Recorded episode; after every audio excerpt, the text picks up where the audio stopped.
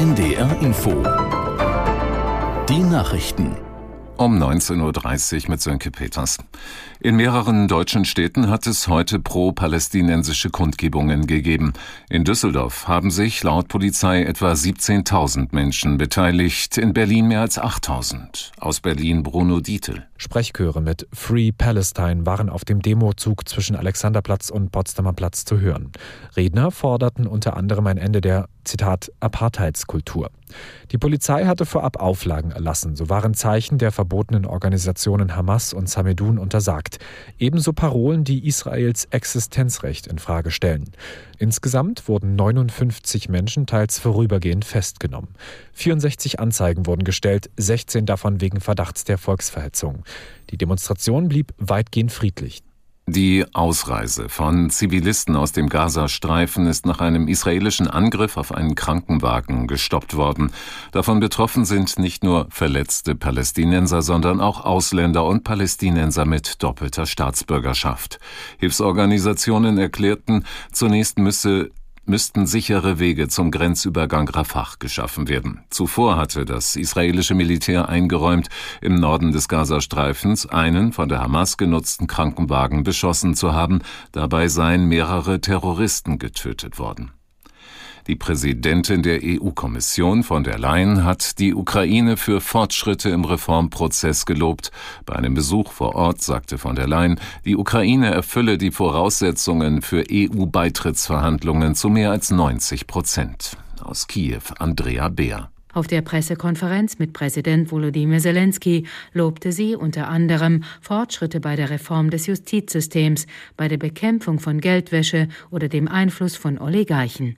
Kiew sei dabei, noch anstehende Reformen umzusetzen, und sie sei sicher, dass die Ukraine dann die nächste Phase des Beitrittsprozesses erreiche. Sein Land verlange auf dem Weg nach Brüssel keine Zugeständnisse, sondern wolle alles Notwendige erfüllen, betonte Volodymyr Zelensky.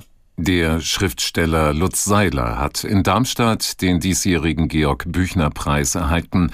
Die Deutsche Akademie für Sprache und Dichtung begründete ihre Entscheidung mit der eigenen unverwechselbaren Stimme, die der aus Thüringen stammende Autor habe. Diese Stimme sei melancholisch, aufrichtig und voll von wunderbaren Echos aus einer langen literarischen Tradition.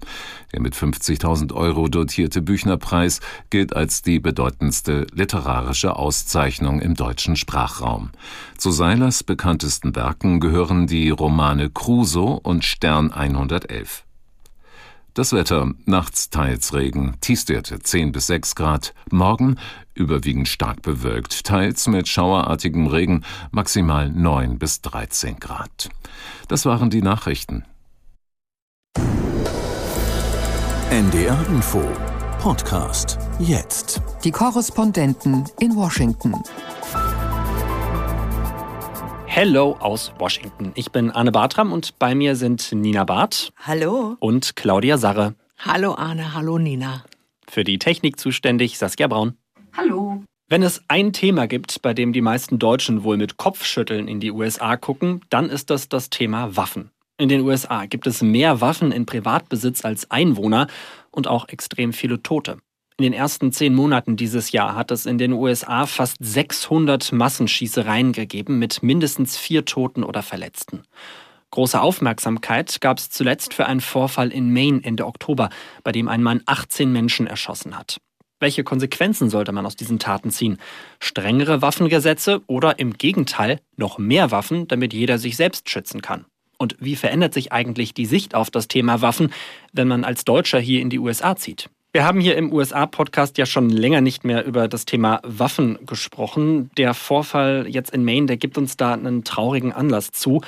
Wobei man ja ehrlicherweise sagen muss, das Ganze ist jetzt eine Woche her. Als es passiert ist, war es natürlich ein riesiges Thema hier in den USA, auch in den Tagen danach, als der mutmaßliche Täter noch auf der Flucht war. Der wurde inzwischen ja tot gefunden und mein Eindruck ist so ein bisschen, Amerika ist, naja, mehr oder weniger wieder zur Tagesordnung